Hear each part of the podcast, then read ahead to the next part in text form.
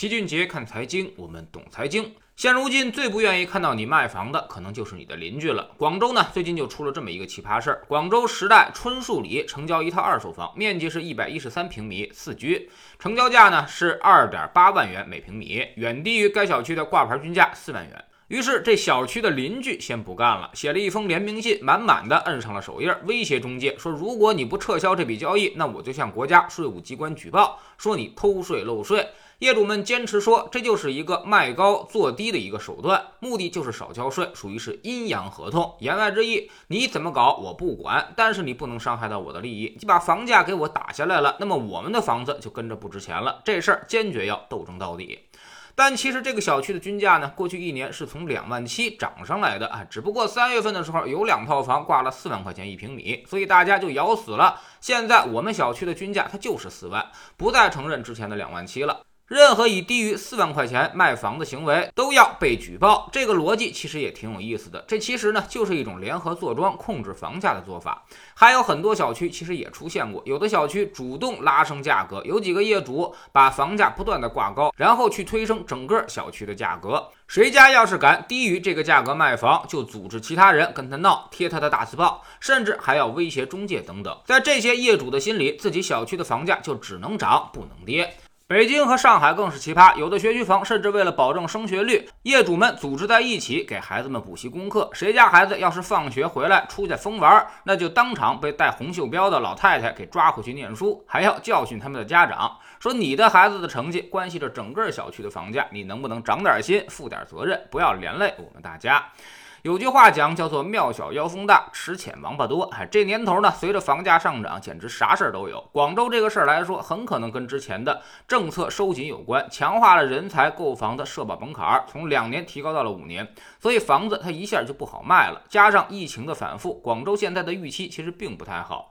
如果有人这时候急需要资金，想要卖房，把价格挂低，其实也是一个正常行为吧。当然，我们也坚决反对什么阴阳合同，也赞同你去举报。但但是买卖过房产的人其实都知道，这种操作呢只是正常手段，或者说大家都这么干，已经成为了一种交易中的惯例。肯定在合理的范围之内，尽量的写低你的房价，然后呢，在其他的家具和装修上补齐房款。这样做确实可以降低一些交易成本，也确实有偷税漏税的嫌疑。只是之前一直都没怎么管。如果你要是碰到了这么一群邻居，那只能说算你倒霉了。嘿，有房子不让你卖，非得挂高价，那么买家肯定不干，那就得多掏税费，甚至自己承担。这损失可不是一点半点儿。为了保住邻居们虚幻的那个挂牌价，你可能要动辄多承担几十万的真金白银的损失，这也真是没谁了。如果说偷税漏税该罚，业主联合保价抬价也应该严厉打击。这已经严重影响到了市场价格，甚至有的手段很恶劣，已经涉及到侵犯他人的合法权利了。所以在知识星球亲爵的粉丝群里面，老齐一直跟大家说，非必要不买房，除了刚需自住，咱能不买就尽量别买。现在房子的流动性已经是越来越差，找个接盘侠已经够难了，还得过邻居这一关，就更加是难上加难了。而且最要命的是，你要想清楚，所谓的房子的市值其实都是虚假的，都是以小区其他房源成交价作为参考依据的。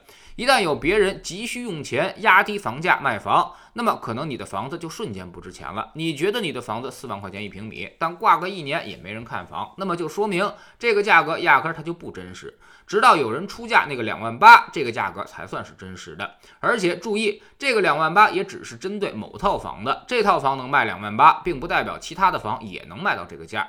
如果买盘小于卖盘，那么分分钟就会击穿你的价格。我们去到一些地方，有时候整栋楼都在挂着横幅往外卖，这种情况其实就说明已经没有流动性了，你甚至已经找不到价格的锚点在哪儿了。比如环京楼市，很多地方价格已经腰斩，甚至跌去了七成，但是呢，从来都没有一个看房的。那么你说它的价值点在哪儿呢？已经不敢去想了吧？未来北方绝大多数城市的地方，可能都会出现类似情况。你觉得很值钱的房子，但是卖起来才知道根本就没那么好卖。未来十年，可能只有长三角、珠三角以及中部几个大城市可能会略好一些。如果不在这些经济带上的地区，那么房子都会发生事实性的逆转。现在全国绝大多数家庭，百分之九十的资产其实都在房子里，而这些资产的价值，那都是镜中花，水中月。看起来大家都很有钱，等真等变现的时候，能接盘的其实非常少。十套房子里面能跑出来一套就已经是顶天了。唯有先知先觉者才能够成功变现。对于那些后知后觉者来说，房子的价值永远都只是一串数字而已。在我们知识星球齐俊杰的粉丝群里面，我们总是告诉大家，投资永远要考虑三个因素：流动性、收益率，还有安全性。